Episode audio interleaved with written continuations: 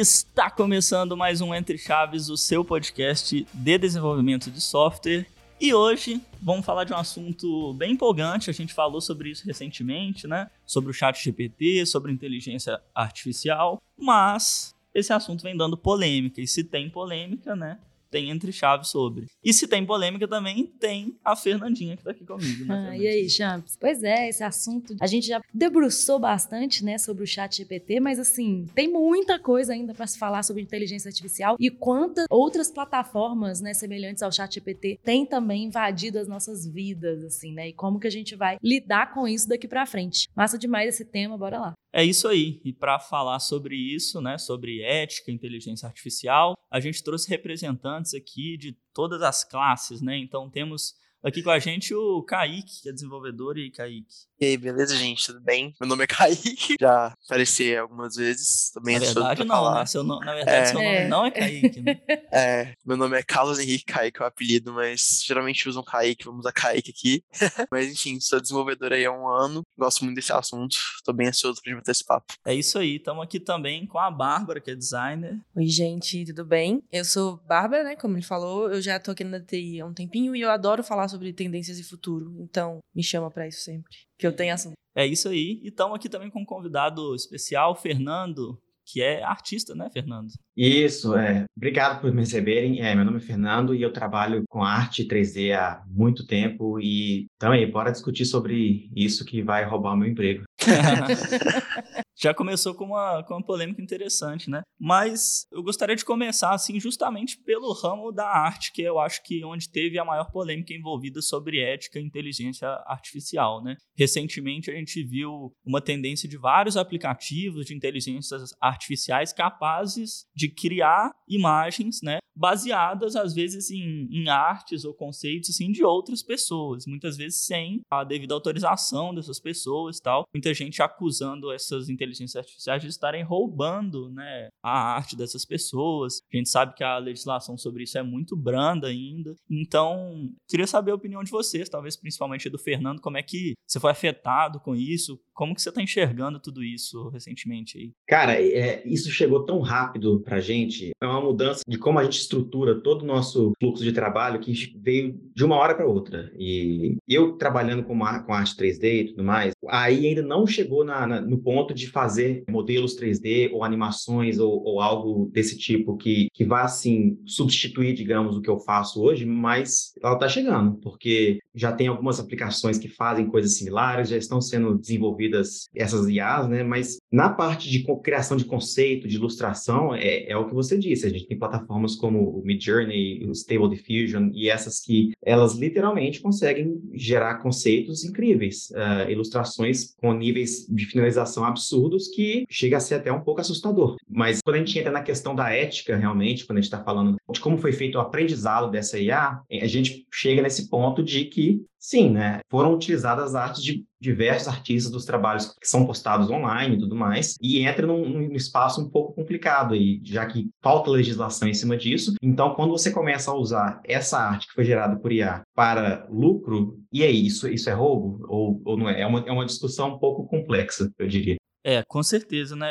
Assim, acaba que você tá pegando ali a talvez a identidade visual ali de um artista, né? E lucrando em cima disso sem, sem autorização, né? E eu acho que assim, a inteligência artificial tem impactado também em outras áreas. Na parte do desenvolvimento, o chat GPT, por exemplo, que a gente comentou, está influenciando completamente na, na, nas nossas vidas. Assim. Né? É, inclusive a gente mencionou né, no episódio sobre o chat GPT se seria o fim dos devs, né? Que eu acho que é um negócio que, que você trouxe um pouquinho aí na sua introdução. Se é o fim, e aí, dos artistas também. E aí eu fico realmente com essas dúvidas, real, é, assim, em como que isso vai ser daqui para frente, né? Porque agora essas, com essas inteligências artificiais que criam realmente realmente imagens. Porque até agora a gente falou sobre roubo, né? De, ah, eu quero criar uma imagem baseada no estilo, por exemplo, do pintor tal, ou do artista tal, ou do fotógrafo tal, enfim. Mas eu também consigo criar imagens totalmente baseadas em nada, né? Só nas minhas palavras aqui. E aí, né? Como que fica a responsabilidade? Como que fica a autoria mesmo dessas imagens? É de quem tá pedindo para gerar? É de quem programou a inteligência artificial? E aí tem uma outra questão em cima dessa que é, poxa, beleza, eu pedi para gerar uma imagem e gerou uma imagem que não é eticamente correta, né? Uma imagem que perpetua algum tipo de preconceito, por exemplo. E aí, de quem é a responsabilidade? É minha que eu gerei? É o do algoritmo? É de quem programou? Né? Quais são? E aí, qual que é a é, é, eu, eu acho todos que, esses temas? Eu acho que como, como artista e representando a classe aqui, né? É, eu, eu sou um pouco mais voltado para o mercado, então eu, eu, vejo como isso pode ser útil. Né? Assim, a gente às vezes precisa de fazer alguns conceitos rápidos ou um brainstorming que o cliente não consegue nem passar direito a ideia do que ele está visualizando. Se você usar uma ferramenta dessa para me passar essa ideia, a gente consegue ter uma comunicação muito mais fluida, muito mais simples entre, entre artista e cliente ou parceiro, né? Entretanto, quando a gente fala dessa utilização de arte de artistas, aí para mim, aí entra uma questão de opinião, talvez, mas é, é, bem complicado, né? A gente. Porque, assim, quando a gente está falando de arte, a gente não está necessariamente falando de, de, simplesmente colocar ali linhas no papel, ou cores, ou algo do tipo. A gente está falando da voz da pessoa, a gente está falando de quem ela é, muitas vezes. Então, quando você tem um artista que tem um estilo próprio, que ele está ali há 20 anos trabalhando duro, está criando isso, está colocando toda a energia dele no papel ou no digital, ou seja lá onde for, chega uma, uma IA que vai literalmente pegar essas imagens, copia e gera coisas novas a partir daquilo, você tem uma, uma crise de identidade aí muito grande, entendeu? Você pode apresentar isso para uma outra pessoa que não conhece artista e falar que é dele. E o pior, né? Ainda vai lucrar em cima disso sem esse artista nem saber que isso está acontecendo muitas vezes. Então, a parte de, de, de, como isso deve ser feito, deve ser mudado para que seja mais ético né, na, nessa, nessa, construção, eu diria que é exatamente a IA deve ser desenvolvida em cima de banco de dados que são que você tenha noção de onde estão vindo essas imagens, certo? Porque se você estiver usando imagens que têm copyright, a pessoa que tem o direito a essas imagens deve receber por aquele resultado de alguma maneira. E hoje não é o que acontece. Hoje está é, realmente terra sem lei. É uma coisa que eu quis pesquisar um pouco quando eu estava tendo exatamente esse debate, porque eu estava muito na dúvida, porque para mim, eu como desenvolvedor, eu pensava, tá, mas qual que é o dano de fato que esse tipo de coisa está gerando para artistas se a base de dados que eles estão usando é pública? Qual que é a base de base que eles estão usando? Então isso me fez ficar muito curioso e um pouco atrás disso. E eu dei uma pesquisada, mais especificamente dentro do Lenza, que era o aplicativo que deu aquele boom, que tava todo mundo usando, pagando para poder usar, inclusive, não estava sendo de graça. Então, pessoas estavam ativamente lucrando em cima do resultado gerado pelas artes do Lenza. E ele me levou para duas AIs diferentes, que são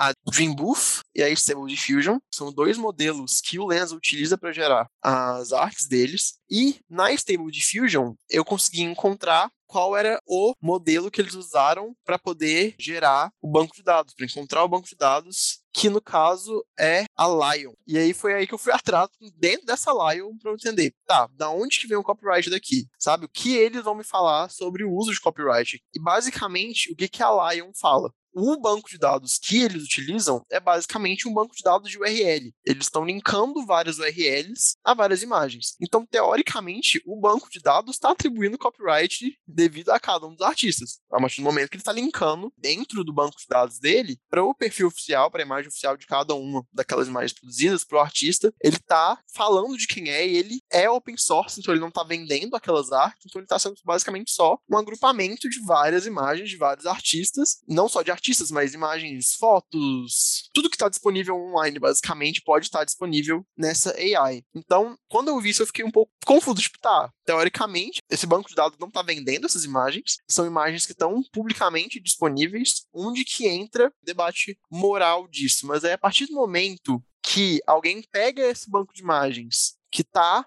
em open source e começa a gerar imagens baseadas naquilo, imagens que, que têm copyright, essas pessoas não estavam ali de fato concordando em ceder aquelas imagens para aquele banco de dados, para aquele uso, sabe? E aí começa a entrar nesse terreno um pouco mais duvidoso. E aí que eu quero mais pontuar que no próprio Stable Diffusion, que utiliza esse banco de dados, no Frequently Asked Questions deles, no FAQ, tem a pergunta: qual é o copyright para usar as imagens do Stable Diffusion? E eles mesmos respondem que o copyright dessas imagens é uma área complexa e que cabe para jurisdição em jurisdição. Então, a própria OpenAI, que fornece essa geração de imagens, já começa falando: o copyright é uma questão complexa, cabe para cada jurisdição. Então, nem é, eles é um assunto mesmos bem sabem complexo. dizer, né? É, exatamente, é um assunto bem complexo, assim. Tanto que não está regulamentado ainda, não é à toa, né? É porque o negócio Uhum. é complexo mesmo. Não é simples e direto de falar, não, é, é isso, é porque igual você falou, né? As imagens estão disponíveis publicamente, né? Tem todo uma. Existe todo um, algo que, que alguém pode olhar superficialmente e falar, ah, então tá tudo certo. Mas Uhum. o negócio não é assim, é complexo por isso até hoje, né? Não tá regulamentado. muito doido que eu tava pensando enquanto a gente falava sobre esse assunto. E eu lembrei, tipo, na comunicação, a gente estuda aqui na época que as prensas gráficas surgiam e as cópias começaram a acontecer. O debate era qual que é o valor da arte agora, já que você pode copiar e fazer várias iguais. Então, o que que fica de real? O que que é o, o real da criação? Então, eu vejo que é, tipo, basicamente uma mesma discussão muito tempo depois e a gente continua tendo o mesmo problema de saber de quem que é, o que, que vai ser, como é que vai lidar. É mais entender que a gente sempre, como sociedade, a gente roda nos mesmos problemas. A gente só vai mudando, tipo assim, sujeitos dos problemas, a gente roda na mesma questão. A questão ética é basicamente a gente até hoje não saber conviver com todo mundo, entender até onde fica o seu limite do seu direito e começa o limite do próximo, assim. E Uhum. isso de que ele falou de ter tudo dado público, tá tudo na internet, sem querer, que o designer também sofre com essas coisas que a gente perde muita, a gente pega muita referência, mas aí é também um ponto de tá tudo online, você usa de referência para criar a sua própria arte, até que ponto é uma cópia de um outro artista ou você tá realmente misturando todas as suas referências e bagagem, fazendo, né? é, e criando É. uma coisa nova. Então é, muito bizarro isso. Eu tenho um, negócio que eu, eu, sou, eu sou artista da dança, né? Eu danço. Além de ser programador e tal, eu danço. E na dança também tem sempre esse tipo de debate, que é, bom, eu tenho um tanto de obra, de obras artísticas de dança aí espalhadas pela internet. Mas até que ponto, justamente, eu tô copiando simplesmente o estilo ou uma dança de alguém, ou até que ponto eu estou bebendo de várias fontes e criando o meu próprio estilo e criando o meu próprio trabalho. E é uma questão que eu acho que a gente ainda não sabe responder, assim, sabe? E é engraçado. Eu, hoje, antes do episódio aqui, eu pedi o próprio chat GPT para criar uma coreografia para mim. Eu tava só testando, assim. E ele, assim, ele consegue. Eu falei assim, ah, cria uma coreografia sobre feminicídio. Um tema, por exemplo, que eu usei há um, há um tempo atrás. E aí ele me deu, assim, várias cenas já, que é engraçado, porque ele fala assim, a coreografia poderia começar com movimentos intensos e explosivos, representando a raiva. Depois, os movimentos podem ficar mais solitários e isolados para simbolizar o abandono. Então, assim, isso é muito legal, assim, é uma inspiração muito legal. E até que ponto isso é só inspiração? Em qual momento isso ultrapassou uma barreira? É muito, sei lá, é uma, uma questão que É, eu, não tem resposta. eu acho que a gente não tá. A gente não consegue enxergar bem, porque é meio nebuloso ainda. É um futuro que a gente tá vivendo e que a gente ainda vai ter que se acostumar. No outro episódio sobre o chat GPT, eu tinha citado o exemplo do surgimento da câmera fotográfica, que o pessoal achou que era o fim dos artistas Dos que pintores, né? dinheiro, É. né, pintando né, retratos. Só que transformou né, o mundo do- dos, dos artistas, dos pintores, né, para o bem. Né? Talvez né, esses modelos de inteligência artificial vão mudar a nossa forma de, de interagir com a arte, de se relacionar com isso tudo, para o bem, de uma forma que a gente ainda não, não sabe como é. Né? E essa questão de, de responsabilidade, de privacidade de, de dados, a gente já discutiu bastante sobre o episódio de algoritmos racistas, sobre o episódio de dilema das redes sociais, e é sempre a mesma polêmica, o mesmo problema, digamos assim, de legislação que não consegue acompanhar a evolução da tecnologia no mesmo ritmo, né? A própria LGPD hoje, né, que está surgindo, caminhando, ela é muito vaga, né? É, em alguns pontos é muito difícil você determinar até que ponto o dado é seu, todo dado que você gera e coloca na internet geralmente não tem o consentimento adequado, não tem um, um controle assim envolvido. Então assim, os dados estão aí, estão espalhados, é muito difícil botar uma coleira nisso e segurar essas IAs de fazer o que elas estão fazendo. É, quando a gente fala de, de, de arte também, ou de qualquer outra coisa possível de ser aprendida por uma IA, eu vejo muitos argumentos que criam uma falsa equivalência de que, ah, porque a IA está aprendendo da mesma forma que um ser humano. E a minha posição quanto a isso é totalmente contrária, porque a gente nunca pode falar que uma máquina é igual a um ser humano. Por mais que eu esteja me inspirando em outros artistas, muitas vezes, ó, eu quero fazer um traço parecido com o daquele artista, ou usar as mesmas cores daquele artista, independente disso, eu vou estar colocando ali todas as minhas vivências que são únicas, elas são minhas. Eu posso estar colocando aquele traço, mas o meu traço vai estar diferente do que X ou Y fez. E a maneira com que a IA aprende hoje, é, gerando coisas no estilo de certos artistas, nunca vai ter essa mesma questão de bagagem que, que traz ali, que é do ser humano, né? Então, é uma coisa que tem que sempre tomar cuidado e passa um pouco na questão para a questão de filosófica realmente, né? E acho que muita gente não, não sei se não quer enxergar dessa maneira ou que não consegue mesmo fazer essa distinção entre um e outro. Mas é, eu vejo como uma tecnologia que vai ser muito benéfica também em muitos aspectos é, e já, já me ajuda de muitas formas. Até mesmo, como eu disse, para se eu preciso gerar alguma coisa para tentar capturar um pouco da ideia do que cliente quer me passar, ou se eu preciso criar um projeto pessoal, eu uso isso de inspiração para criar uma board de referências é, baseados mais nas ideias que eu tenho na minha cabeça, ao invés de pegar imagens na internet como sempre fiz, como todo artista faz. Então, utilizar ela dessa maneira, que, no meu ponto de vista, é, é ético, pode ser colocado em questão aí, mas eu, eu vejo da maneira mais, hoje em dia, é a maneira mais ética de ser utilizado, é você realmente até ter as coisas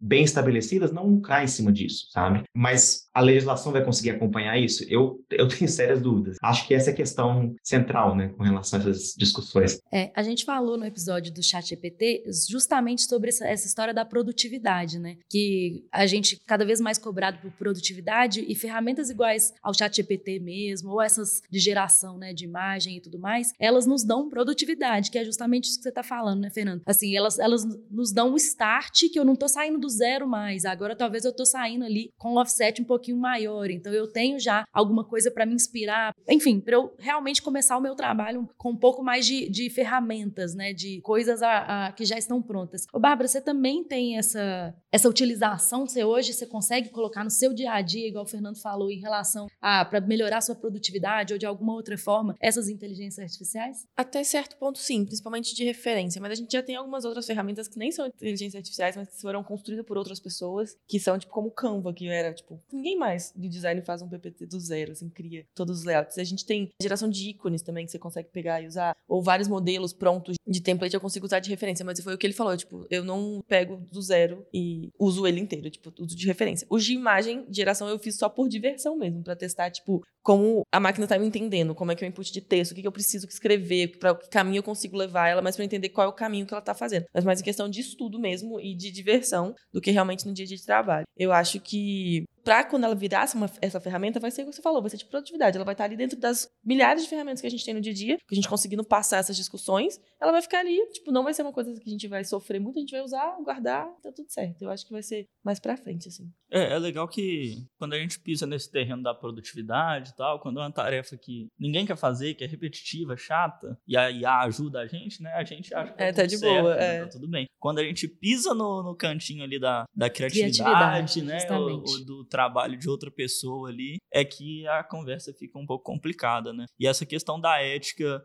assim, também sou do partido do Fernando de que a legislação muito dificilmente vai conseguir acompanhar isso é, de forma eficiente. E a gente, infelizmente, não pode contar com a ética das grandes empresas assim, para se orientar a fazer uma IA mais responsável, porque, evidentemente, vai ser menos lucrativo e eles não devem seguir por esse caminho. Cara, a questão de legislação também, eu fico pensando na, em como isso, apesar de ter bem disseminado, ele ainda é nichado, ele atinge um pedaço da população só. Então, eu acho que a legislação só vai conseguir alcançar quando chegar um, um ponto que isso realmente afeta a maioria das pessoas. Aí eles conseguem, não, beleza, agora a gente vai ter que intervir. Como você comentou da LGPD, antes não era porque a gente já deixou dado a rodo para todo mundo. Tenho o sentimento só quem nunca entrou, tipo, uma criança hoje, se ela fosse cadastrar, aí sim ela é uma pessoa que eu tenho certeza que pode proteger os dados daqui para frente, sabe? Porque antes disso, só começaram a se preocupar nisso quando virou um problema muito grande de realmente maioria inteira da população. Então, a demora vai vir por isso, porque ainda tem uma coisa nichada, é uma coisa de acesso um pouco restrito, assim. É, mas eu realmente, eu, eu ainda acho que, por mais que tenha todo um aspecto de que, assim como quando eu vou, tô mexendo num projeto de desenvolvimento e eu tô com dificuldade para gerar alguma coisa, eu posso falar, tipo, ai, me explica como que faz isso aqui. Já GPT praticamente me dá o código ali pronto para eu começar dali e moldar. Dificilmente uma imagem que vai ser gerada por um gerador dessas imagens do tipo vai ser uma imagem perfeita para uso, vamos dizer assim, né? Raramente vai sair uma coisa que um artista, uma pessoa teria criado. Então, a gente pensar no aspecto de inspiração é uma coisa que faz muito sentido, é uma coisa que a gente vê nessas outras áreas sendo muito usado, mas aí o que me gera mais a questão da preocupação, eu pelo menos eu vi uma confusão que aconteceu dentro desse mundinho da IA, que foi um artista que foi gravar um vídeo criticando esses aplicativos e como retaliação, fãs da inteligência artificial e fãs principalmente dessa inteligência artificial específica criaram competições online de quem conseguia criar um modelo de IA que reproduzisse melhor o estilo daquele artista em específico. Isso foi divulgado em fóruns dentro da comunidade e modelos extremamente, tipo, eficazes, digamos assim, geraram imagens que por mais que claramente não tão boas quanto a do artista, eram imagens que, para uma pessoa que não conhece, que não sabe, poderiam facilmente ser passadas como do artista, podiam ser vendidas como do artista, podiam ser geradas ali de graça e podiam, por exemplo, uma pessoa que talvez estivesse disposta a pagar o artista para poder gerar uma imagem, para poder fazer uma arte para eles, poderia simplesmente ir e gerar uma imagem dessas online e falar, tipo, não, tô satisfeito com isso aqui, tenho direito de uso disso aqui porque estão falando que eu tenho, e começar ativamente a afetar esses artistas que de, de arte 2D, principalmente hoje, mas acho que no futuro até, em outros aspectos, podem ser afetados. E isso pode afetar tipo, diretamente o dinheiro que esses artistas, principalmente artistas que não são grandes artistas, eram artistas do Instagram, ele tinha tipo um, era um artista nichado, não era uma pessoa gigante na internet e num segundo ali com uma coisa que a pessoa se contrariou gerou toda essa questão, sabe? Hoje não tem uma legislação que protege nenhum artista quanto a isso. E a gente fica pensando, até que ponto essas ferramentas deviam estar em uso público, sabe? Tipo, até que ponto uma pessoa devia poder ter na mão esse poder, sabe? Foi uma coisa que pensei muito. É, eu queria levantar que, assim, esse problema de, de fraude, né, e de vender a arte de outra pessoa, de cópia, é um problema que sempre existiu, né? Um problema ético que a gente sempre enfrentou. Só que agora é numa escala completamente é, tá absurda. Né? Que é, é, isso, é né? muito mais fácil você fazer uma cópia do trabalho de alguém e muito mais fácil você lucrar em cima do trabalho de outra pessoa, né? Mas é um problema ético que sempre existiu. Aí assim, eu queria levantar a pergunta geral assim, né, de e agora, né, como a gente se prepara, né, para essa nova realidade? Porque eu acho que não tem como fugir e exigir que as é, empresas tomem um caminho mais ético, a gente vai ter que conviver com isso, né? Enquanto desenvolvedores, né, eu acho que a gente tem que se manter atualizado em relação a isso, porque vai, de certa forma, igual a Fernandinha levantou, aumentar nossa produtividade, facilitar o nosso trabalho, né? E não roubar o nosso trabalho, né? Então a gente tem que saber conviver com isso dessa maneira. Só que para os artistas, né, me parece um caminho mais desafiador, né? E agora o que fazer, né, Fernando? Principalmente? Eu ainda não tenho essa resposta também, não. É, a gente tem visto muitas comunidades se formando ao redor de... com artistas realmente que não... que são completamente contra IAs e coisas do tipo. Então, sites de portfólio que a gente sempre usou muito, ArtStation, eles não se colocaram tão desfavoráveis com relação à IA, então está tendo uma migração pesada de artistas que estão saindo da plataforma para buscar outras possibilidades ou até mesmo tirar todas as peças que estão ali disponíveis publicamente para se proteger realmente, né? Porque é a mesma questão que eu estava falando agora há pouco, é da falsa equivalência, né? A máquina e o ser humano. A gente está falando da vida das pessoas, né? A pessoa está ali há 20 anos sustentando família, sustentando os filhos, por meio daquele esforço que ela sempre teve e da noite para o dia querem tirar isso dela. E assim, a gente tem que aprender a conviver, mas também tem, temos que ter essa consciência de que nós não estamos falando simplesmente de uma imagem na internet, né? É muito mais do que isso. Essa questão das comunidades até gerou uma situação engraçada, que foi o, uma dessas comunidades mais fechadas de 100% contra a IA de artistas. Um artista foi lá e postou uma, uma peça que ele fez, uma ilustração, e ele foi banido porque falaram, você não pode postar nenhuma arte de IA aqui, aqui não é lugar e tal. E ele falou, não, mas eu que fiz. Ele foi e mostrou todos os sketches dele lá para chegar naquele resultado e ele realmente tinha feito aquela arte. E aí o argumento contrário foi que, bom, mas sua arte parece muito IA. Então você já começa, você já começa a, ter uma certa confusão, sabe? É, Entre os confuso, artistas. Né? Já, já chegou no nível que você começa a olhar e falar, putz, isso poderia ser IA ou não. então é, é, isso que fica muito é, difícil de lidar, né? É, a medida que você vai se desenvolvendo e vai crescendo. O, o jeito é realmente se proteger da maneira que a gente consegue nesse momento é formar esses grupos de discussão, tentar pressionar legislações e, e, e as legislações para proteção de propriedade intelectual para poder para que os artistas consigam realmente é, manter o ganha-pão deles ao mesmo tempo em que a tecnologia vai se desenvolvendo inevitavelmente. Mas só uma questão nessa, nesse ponto, antes das outras pessoas também responderem, é porque a gente está falando, né, igual você falou, ah, é, eu já tenho as minhas obras, eu vou me proteger, né, não vou deixá-las públicas, porque afinal eu não quero que o meu estilo de trabalho seja copiado por uma IA. Mas e assim, agora falando assim, eu, por exemplo, sou uma cliente que estou aqui querendo contratar a sua empresa para fazer um trabalho para mim. Isso, assim, de eu falar assim, ah, usa lá uma IA, então, para fazer isso, sabe? Ou então, assim, eu mesma posso usar uma IA. Como é que você acha que vai ser o daqui para frente em relação a isso, a substituição mesmo dessa força bruta, como se fosse assim, da execução mesmo, né, do trabalho? Ah, eu acho, no momento atual, eu vejo empresas grandes hoje, elas têm medo de usar, exatamente pelas, por essa falta de legislação. Então, eles jamais vão usar. Eu já passei por uma situação parecida dessa, em que empresas falam, não pode usar nada de A, porque não tem legislação. Então, isso pode voltar lá na frente para acabar com a gente. Então a gente vai se segurar e tudo mais. E não estou falando de empresas que não têm, né, como se não tivessem dinheiro para investir no artista ou algo do tipo. Agora, quando a gente fala de empresas pequenas, né, que a gente já trabalha desde sempre com um budget bem limitado, que a gente tem poucos artistas para fazer trabalho de, sei lá, 10, é bem sedutor, né? Você ter, você ter uma capacidade de expandir isso de uma maneira absurda, praticamente sem custo. Então é, é aí que entra a questão da talvez a legislação ou talvez a questão da própria ética da pessoa de, de não é, utilizar isso de maneiras que não sejam condizentes. Né? Mas, de toda maneira, é muito difícil. É uma questão tão complicada que, eu, que eu, eu, penso nisso todos os dias. Eu não sei como me posicionar com relação a certas coisas. Porque, de um lado, eu, eu tenho o meu lado artista, mas eu também tenho o meu lado empresário. E não dizendo que é, empresário tem que ser um babaca, né? mas é porque eu hoje eu, eu, tento colocar a IA na minha produção porque eu sei que isso vai acontecer, é inevitável, mas eu, eu tento não substituir nenhum artista, digamos assim, pelo esse tipo de trabalho. Então eu uso mais como um,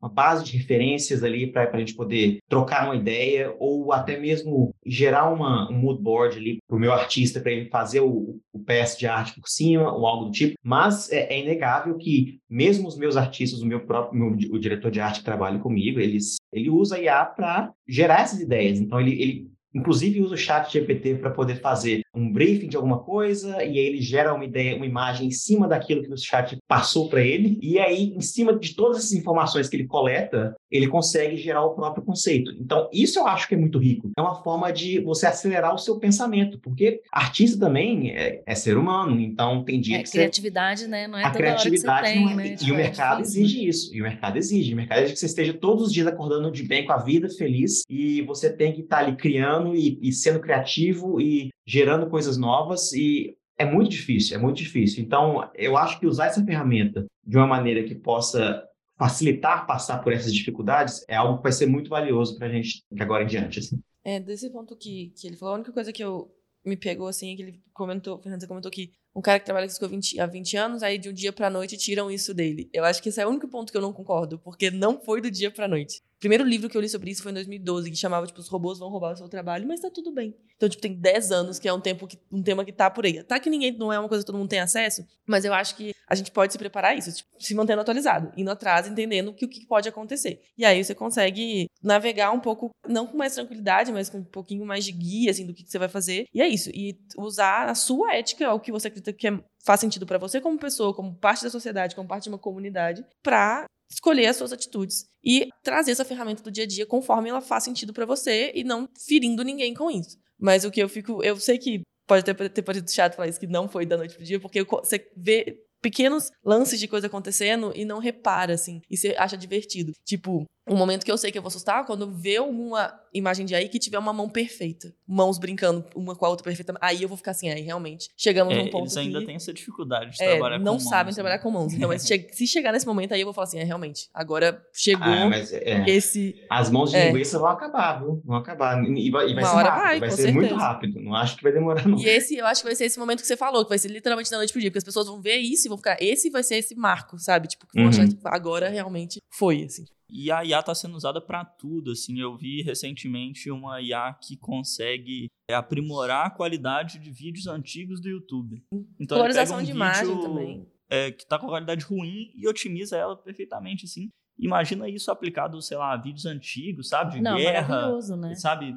A gente consegue, sabe, coisas inimagináveis. Nunca pensei que eu pudesse ver um vídeo antigo com uma qualidade maior que ele foi gravado por causa de uma inteligência artificial, sabe? E assim, eu vejo que ao longo dos anos a gente sempre teve essa tendência, enquanto humanidade, assim, de tentar automatizar os, os nossos trabalhos. Qualquer invenção, né? Qualquer invenção. E isso está acontecendo ainda. Só que de maneiras cada vez mais absurdas e assustadoras. Só que é o, é o mesmo caminho que a gente está seguindo Degraus de automatizar. São maiores, né? Eu não sei. É, cara, isso a gente. Acelerando mais. Sim. Assim. E isso que você falou de ver coisas antigas e de com uma qualidade que você nunca imaginou, a gente cai em outro momento também que a gente pode usar essas aí como saindo da parte da ética para criar histórias e inventar coisas que não existiram e transmitir esse, esse discurso para frente. Então a gente esbarra em outro tema delicado que é tipo assim, fake news e discurso de ódio e tudo isso. E você pode amplificar de um nível absurdo, como a gente já tem o deepfake há um tempo, sabe? Então, cruza com outro assunto e que também é muito polêmico e cresce a polêmica e vira tipo um problemão assim para lidar. É, essa história do, do deepfake a gente já,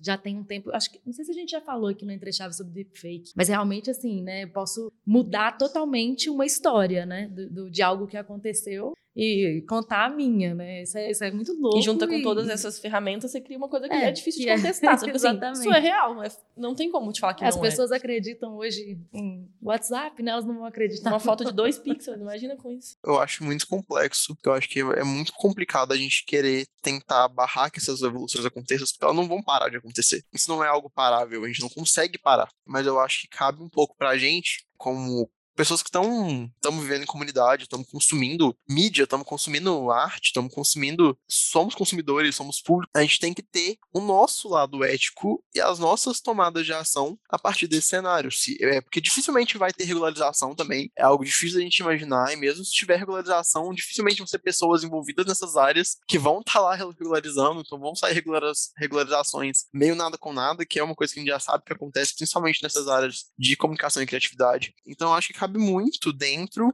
do que a gente acredita que é ético e no, no, que a gente vai comunicar como público, sabe? Quando acontece uma ação não ética numa empresa que não cai numa regularização, hoje é muito fácil, não muito fácil, mas a gente consegue ver movimentos grandes de, de reprovação, de desaprovação mas a gente consegue ver a reação do público e como isso impacta muito como as empresas hoje em dia trabalham com a produção delas. Como a opinião pública é importante para isso. Então eu acho que é, também é parte nossa, uma responsabilidade do consumidor, das pessoas que estão aqui consumindo arte, estão consumindo esses produtos de ser claro e falar: não, a gente quer que esses artistas continuem produzindo, a gente não quer um trabalho que não seja feito por eles. Isso aqui é importante para a gente consumir o seu produto. Os consumidores têm que fazer parte desse movimento de reforçar o que eles querem consumir, reforçar que o conteúdo e a valorização do artista é importante para o consumidor. Eu acho que essa é a principal medida volta até no, no, que o Fernando falou, né? De que é, um humano aprendendo e colocando a sua experiência, as suas vivências, a sua bagagem é bem diferente de uma máquina aprendendo. E por, por isso que eu acho que é tão importante isso que você falou, Kaique. Que é assim, o tanto que a gente não pode deixar de valorizar os artistas. Porque eles têm sua mente criativa que vai, né? E consegue sair ou criar até mais diversidade do que uma máquina conseguiria criar. É, eu acho que é, isso é importante no que você falou. É, sobre o que o Kaique comentou também, eu, eu ia dizer que a gente tem um grande desafio aí, né, que é assim, realmente a gente tem essa, esse movimento da opinião pública e tem essa valorização de uma IA, por exemplo, que ela é mais ética, só que, igual a Bárbara já tinha comentado, tem uma desigualdade muito grande de acesso às informações e da maneira com que as pessoas lidam com isso. A gente já está anos e anos acostumados a viver com redes sociais, por exemplo. A gente tem um movimento de pessoas que se posicionam contra ali os vieses que são incumbidos ali nas inteligências artificiais dos algoritmos de recomendação. Tem o pessoal que tem essa consciência, mas essas empresas não vão seguir né, o caminho das decisões dela baseados nesse público, porque eles são uma minoria muito insignificante assim quando comparado à grande maioria de pessoas que usam e não fazem ideia de como que aquilo pode estar afetando a vida dela diretamente, sabe? Então, assim, é, a gente pode se posicionar talvez enquanto pessoas da área para não colocar vieses negativos no nosso trabalho. A gente pode se posicionar em relação aos nossos gostos e nosso, na nossa opinião pública, mas fazer isso em grande escala e generalizar isso para o restante da população que pode ser afetada é, é um desafio realmente assim Muito complicado. E eu acho que como pessoas também, né? Assim como a gente não, não pega uma arte de alguém, coloca um papel manteiga e copia e vende como nossa, né? Assim, eu acho que é a mesma coisa, né? Claro que a inteligência artificial, artificial talvez tornou isso até mais fácil, mas assim, como indivíduos a gente deveria pensar eticamente, que eu acho que foi mais ou menos o que a gente já falou aqui. E não fazer isso também, né? Porque afinal a gente não faria isso com papel manteiga lá e copiando e vendendo como se fosse meu, né? É, a gente, não, a gente não criar isso também não valorizar as pessoas que fazem isso, ou que usam essa arte. Tipo, até o que você consome, o tipo de conteúdo que você consome também tem que seguir essas diretrizes, assim. É um tema muito complexo em desenvolvimento, até mesmo na, na minha cabeça, sabe? Então, a cada dia eu tenho uma opinião diferente, eu, eu vejo aqui como isso está sendo, como está evoluindo, né? Então, é uma constante evolução e um aprendizado a cada dia de como a gente pode lidar com isso, né? De como a gente pode agregar isso na nossa vida sem estar tá machucando ninguém, sem estar tá substituindo coisas que não deveriam ser substituídas. Então, mas de toda maneira eu sinto que o caminho é realmente esse de nos policiarmos, né, enquanto não temos uma legislação clara a respeito disso, para termos certeza de que o que nós estamos fazendo está no caminho certo. É, eu, eu, eu, tendo a ser otimista também, gosto de ser otimista nesse ponto, porque não é a primeira nem a última vez que a arte, digamos assim, foi afetada pela tecnologia diretamente, assim. Recentemente, a gente até falou disso também, né? É, teve a super explosão dos NFTs, que afetou diretamente aí o mundo da arte e a arte não acabou. Quando não havia muito esse mundo da arte digital, né, e começou a surgir isso, a arte não acabou também. E eu acho que não vai ser agora também. Eu acho que a gente vai se adaptar e assim, a arte não vai acabar assim tão fácil. É, justamente. Mas é isso, pessoal. Assim, achei muito legal a conversa. Gosto muito desse tema. Obrigado a todos os nossos convidados aqui que colaboraram demais com a nossa conversa. Agradeço a participação de todos. E é isso aí. Isso aí, galera. Valeu. Até a próxima. Muito obrigado, galera. Valeu gente. Valeu.